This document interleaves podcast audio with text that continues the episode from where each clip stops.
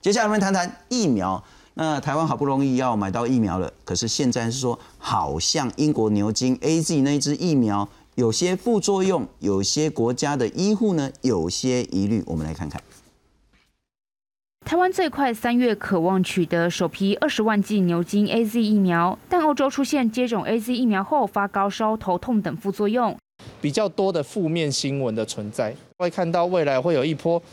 比较大的医护施打的这个。有点迟疑会出现啊，可以预期。那当然，如果一开始买到的是进来的是摩德拉疫苗，我想这个情形就会改善许多。那原则上我们会尊重哦中央疫情统一中心的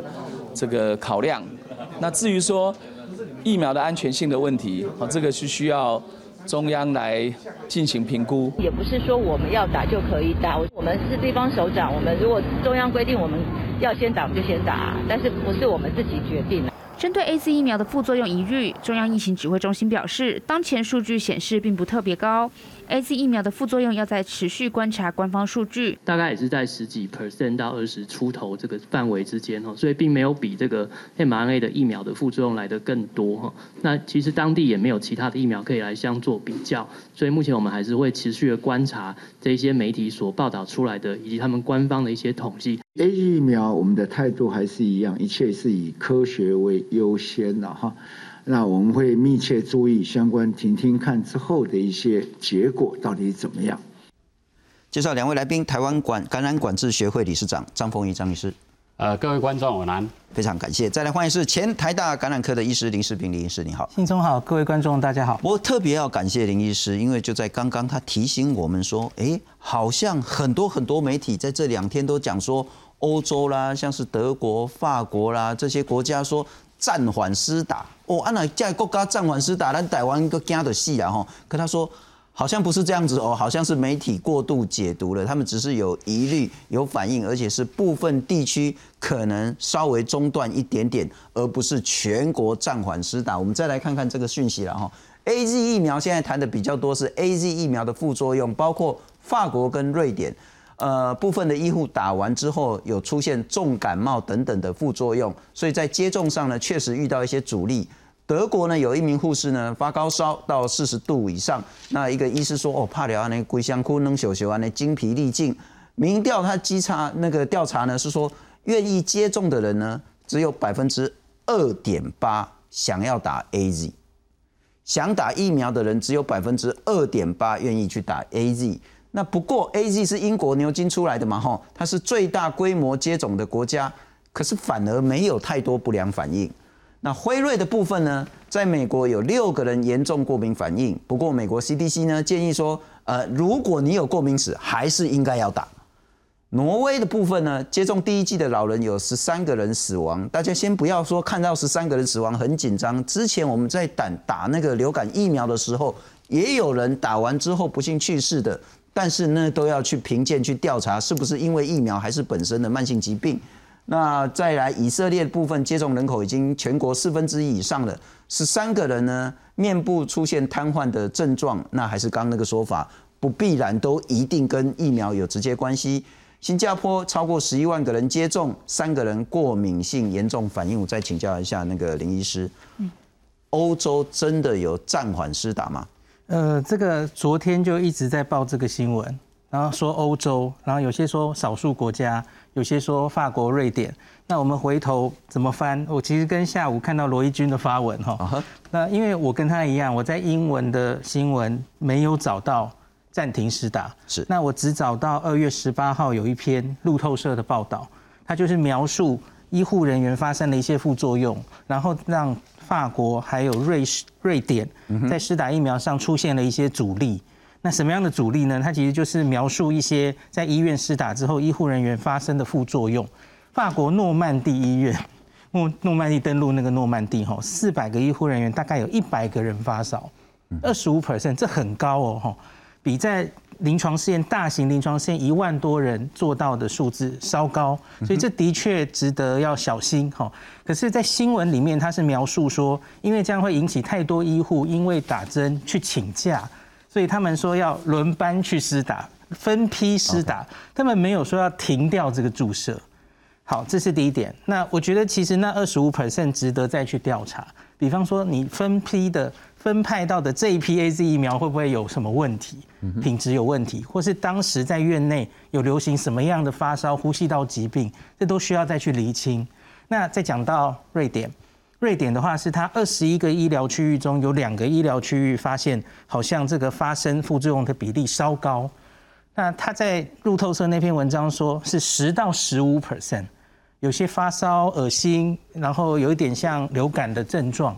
十到十五其实也就是 A Z 大型临床试验中大概的数字，完全没有超过原本预期的数字，所以顶多只能说法国这个医院局部的医院好像发现有稍高。可是问题如同信聪刚刚讲的，英国是率先施打 A Z 疫苗，他们十二月底就批准嘛，所以他们现在也已经打了一个多月。那到目前为止，他们也有定期在发表。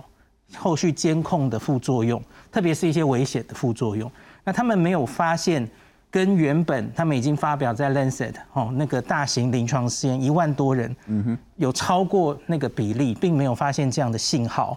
那另外就是，呃，他们都说原本的接种计划不变，像那个瑞典，它也只是那两个区域上周有暂停施打，是，可是现在也已经恢复了。那新闻中还有提到一点，或是别的新闻有说像是法国。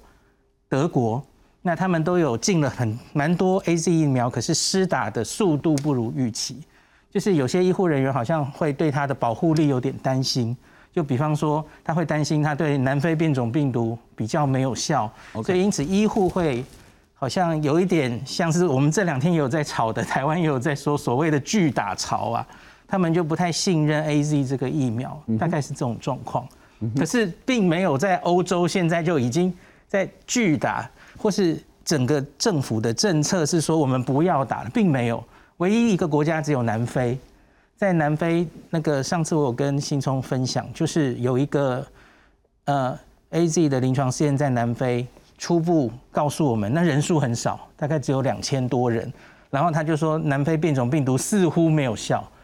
他他两他都是年轻人哈，那那群人非常年轻，所以这两组里面。没有出现重症，因为人太少，然后都是年轻人，所以我们没有办法鉴别他到底是不是可以防重症。那因为他们都是年轻人，那大概只能说他没有办法防南非变种病毒的轻症，就是两边几乎一样，算起来保护力大概只有十十到二十左右，就几乎没有保护力。而这个新闻出来，的确让大家非常担心。那南非政府甚至是直接就说我们不要 A Z 了。那他改打胶生，可是其实我觉得胶生也不一定会是 是同样有效的。是是，那林医师我在请教，因为其实这是很重要很重要的资讯，然后那会牵涉到说第一波医护他施打的意愿，是是，也牵涉到第二波、第三波，那之后就是更多的民众愿不愿意去打疫苗，安全性是重中之重，最最最大的关键。那我们现有的资讯，我再请教一下林医师，是是，并没有。强烈足够质疑 A G 疫苗不安全，对，是这样吗？昨天有看到某一位医师上去发那个受访发言，然后全部媒体都在报一件事，说 A Z 不但效果不好，而且更不安全，就是有这样的标题，然后几乎所有媒体都跟了，嗯哼，大概就是这一天疯狂的报，然后我自己就觉得非常的困惑，因为我自己之前读到的大型临床试验中，哈，我们一直。然后我最近常常跟一些国外的医师沟通，是大家都知道 mRNA 疫苗的第二剂副作用非常大。那黄立明老师也常常跟我们讲说，因为 mRNA 疫苗它自己就是非常强的佐剂，是，所以它打进去之后，那个抗体生成，特别是第二剂，非常大的反应。那其实也象征着，就是你的身体很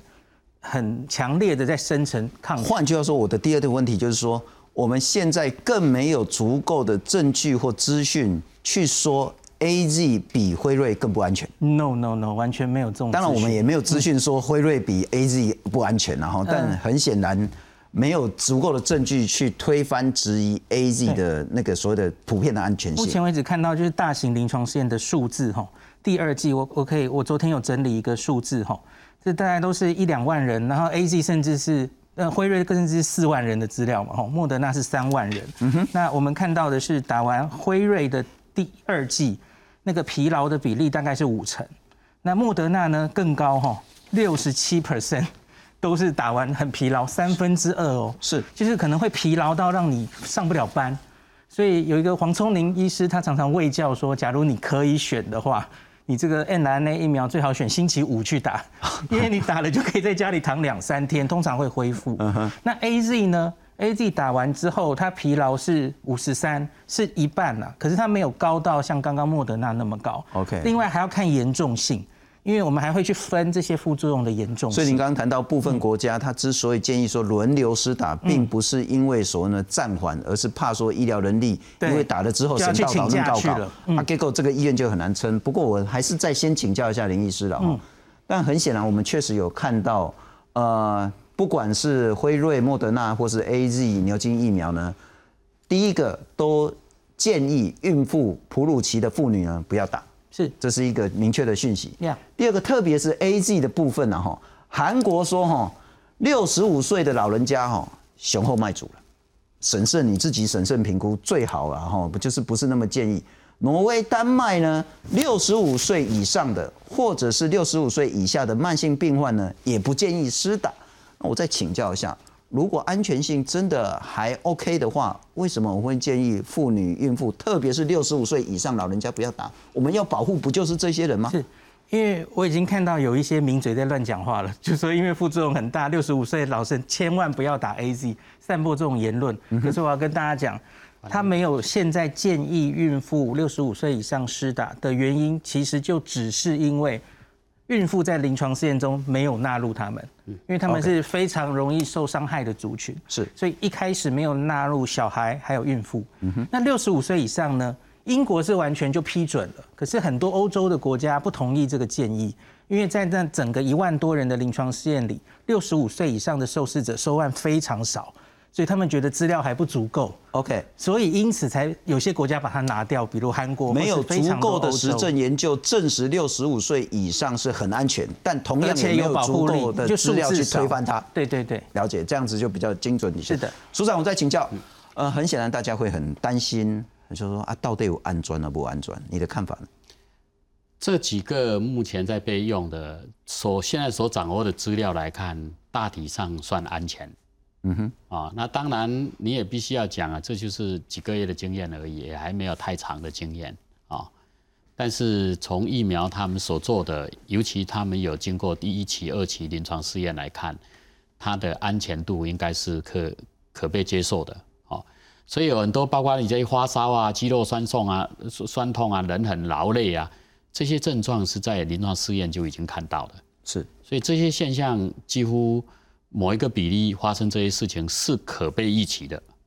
可被预期的。而且肌肉酸痛也是可被接受的。是的，就是说你想一想，你打一个疫苗，你可预期说哇，就是很少数了，烧到四十度这是很极端少数，是，就是会烧个三十八度多啊，什么那个会会比较多一点人。可是你知道这个不舒服就是一两天会好，休息一下会好，或者甚至如果稍微烧一点就吃一个普拉疼会好，你心里应该不会担心吧？如果你现在我们在工作的时候，突然间我们现在在上班，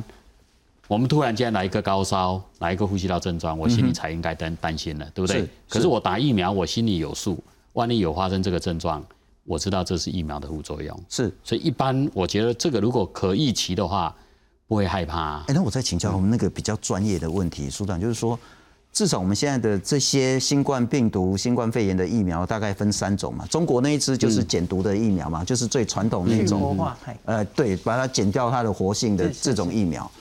那我们其实之前比较担心的，反而是辉瑞这种 mRNA，、啊是是，这个好像是人类史上第一次使用这种技术来去制造疫苗的。可是反而现在我们在说 A Z 比较有多疑虑的那个叫做载体重组、对对，啊，教例共载体重组应该是较安全呐啊那个 mRNA 应该是大家疑虑比较多啊，怎么现在变成 A Z 大家比较担心？呃，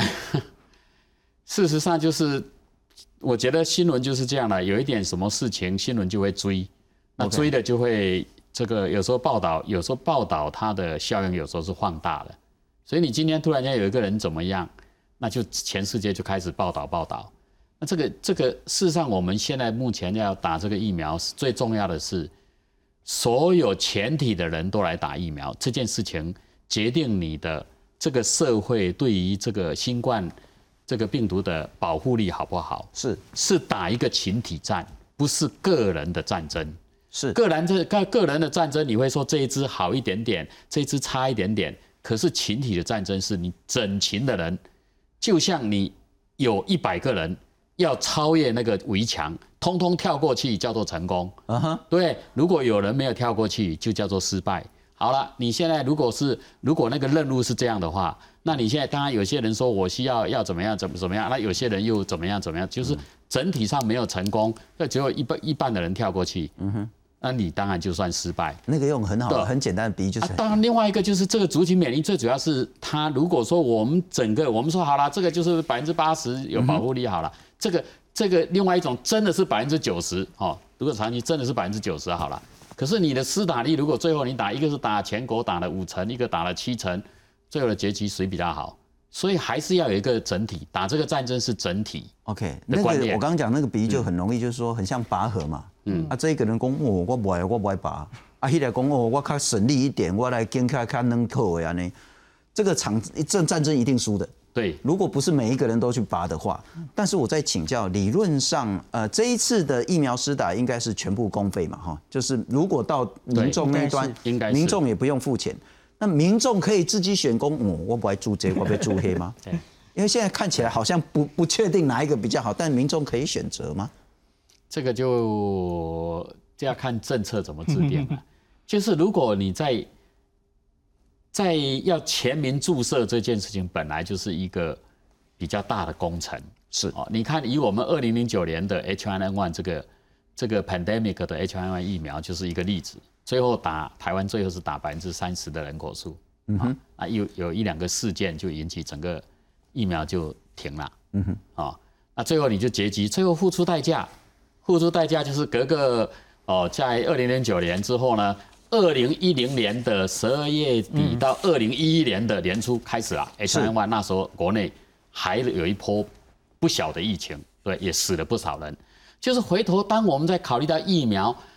有没有副作用、有没有安全的时候，会会你会找到一点例子，有些人不舒服，有些人也许要住院，嗯哼，可是你就没有看到那个得到感染的那一群人有多少人死亡。是。今天如果美国早一点打的话，他会死到这么多个五十万人吗？他会死这么多人吗？是但是你疫苗再怎么打，你又再怎么样说有一些不安全怎么样，再怎么样它是小，跟它比起来就是轻跟重就很清楚了。嗯哼，所以如果我们不能看待什么是轻，什么是重，我们在一些很细的地方，在这样的这种时机里面去挑剔这么细的地方，最后你是输掉大的，因小失大。同样的例子，我们来看看以色列，以色列的情形就是对全世界来讲最最好的一个例子。我们来看看。店家和购物中心开门营业，街上涌现逛街人潮。自从以色列境内出现首例确诊，已届满一年，政府从二十一号起放宽防疫限制，逐步重启经济活动。I'm happy we got the vaccines here so quickly. We got both, so I have the green passport, can start to work out again. 健身房、酒吧和教堂也重新对外开放。不过，在这些特定场所，政府要求民众得持有绿色护照，也就是施打完两剂疫苗的证明，才能进入。We brought facial recognition technology to make sure that the person that gets in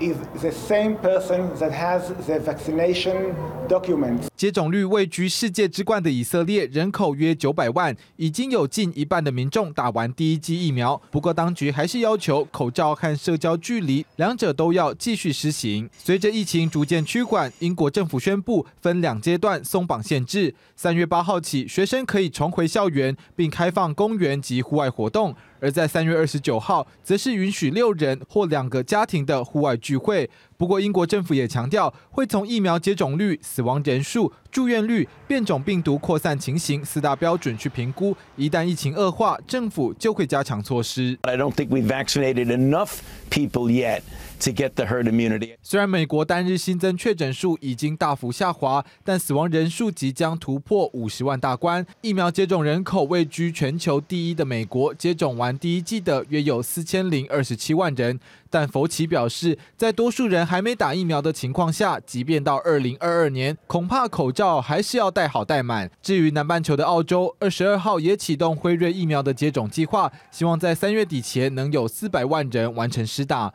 公司新闻王博文编译。我们来看看现在全世界对于新冠病毒的疫苗呢，当然最主要呢是辉瑞跟莫德纳，这个也是占比例最高的。呃，但是它是 mRNA 疫苗，这讲起来大概很专业，说实在我自己完全搞不懂。反正就是鸡蛋白啊去做，然后让打了之后，它会一直产生类似病毒的鸡蛋白，让你一直刺激你的免疫系统的反应。嗯，那但是这是人类史上第一次这样做。是没错。十八岁以上要打两剂。啊，孕妇、哺乳的妇女都不建议打。那现在台湾应该会买最多的应该是 A Z 牛津的这种腺病毒载体的重组。那刚刚也谈到说呢，有一些国家呢是不建议六十五岁以上的民众施打。俄国或中国的大概我们应该不太可能会买。特别上个礼拜我们也谈到中国第三期的临床试验报告，好像没大家拿不到，他有没有公开不晓得，但是至少大家没看到。那这个是减活疫苗等等，我再请教一下林医师。嗯，尽管大家口头上都会讲说疫苗拢赶快，唔免惊啊，重点是群体免疫力的问题。嗯，可是一定会有遇到这个问题。我们来看看下一章了哈。但公，诶，阿辉瑞保护力九十五趴呢，阿牛津七十趴呢，啊，我那边煮我冬连煮较好呀。所以到时候会不会因为这个而形成群体免疫的重大阻力？呃，这个我要先提醒大家一点，这个英文是 efficacy 哈，保护力。那所有临床试验中算的保护力，它是指有症状的感染。他在抓有症状的感染，然后对照组跟疫苗组看可以减少多少哈。那所以就不一哈，有人是七成，有人九成五。牛津疫苗其实还不是这么简单，七成哈。他们现在还去做出相隔六周以下施打。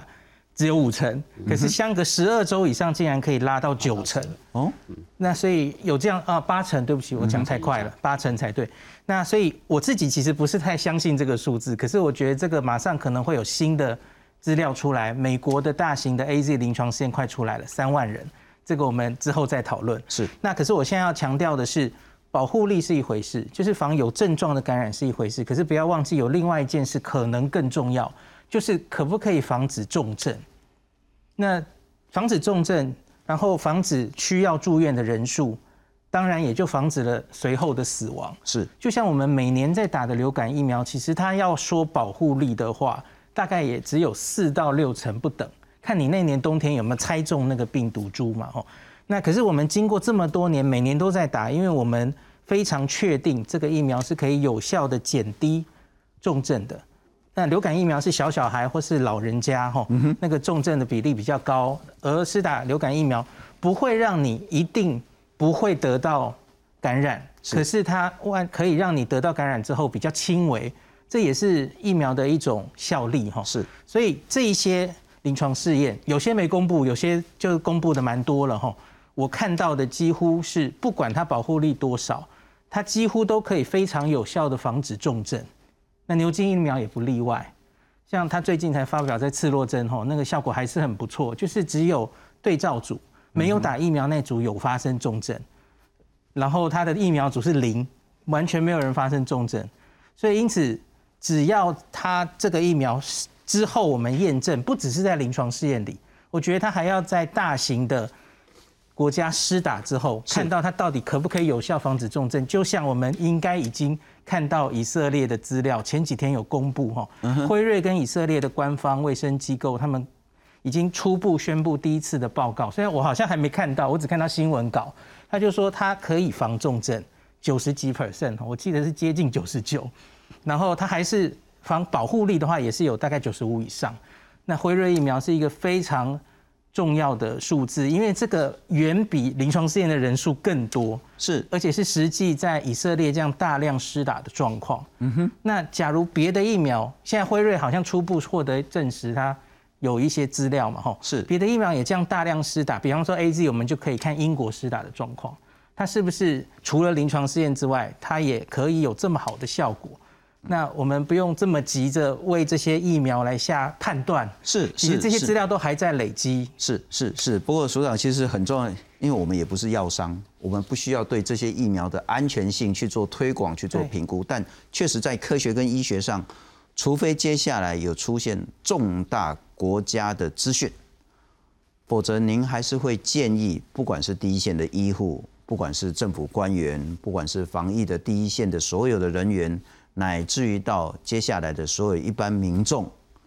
不管是辉瑞还是 A Z，政府当是公费的让你去打。你还是极鼓励大家去打，我会鼓励打，因为你知道我们努力了一年多，我们天天天天差不多是艰困作战的目的在干嘛？啊，我们每个人要戴口罩，这个，我们不是在等等待解药解荒出来吗？我们就在等待疫苗啊。那疫苗今天说原来说可能买不到，不容易买到，啊，现在买到了，担心买到了，开始觉得开始嫌这里不够好，这里够好哦。这样的话，我觉得最重要的是还有另外一个原因是，我们在等待本身，等待的过程也有可能是一种机会，等待可能会也有可能错失了一个好机会。是，对你这个时候是算是比较平稳的时候，你不赶快，如果能打疫苗，赶快去打一打，把 herd immunity 把它建立起来。那你在等，那你怎么知道？你怎么知道？有时候很多事就出其不意。敌人就来了。嗯哼，这个时候呢，我就常常讲，一场战争没有打到最后的结果，都不知道你是胜还是负。嗯哼，虽然我们努力了一年多，我们表现的不错，但是你怎么知道这场战争我们百分之百会成功呢？嗯对，病毒怎么样跑进来，在什么情境下又开始在散播，是也有很多出乎我们意料之外。是，所以如果赶快疫苗进来，我认为也不要太过去去等，还是应该去。好好去一步一步去做去打，不无论如何可以做这些事。无论如何，不管是正面或是负面，我们一定会第一时间把重要正确的资讯带给大家。谢谢你收看。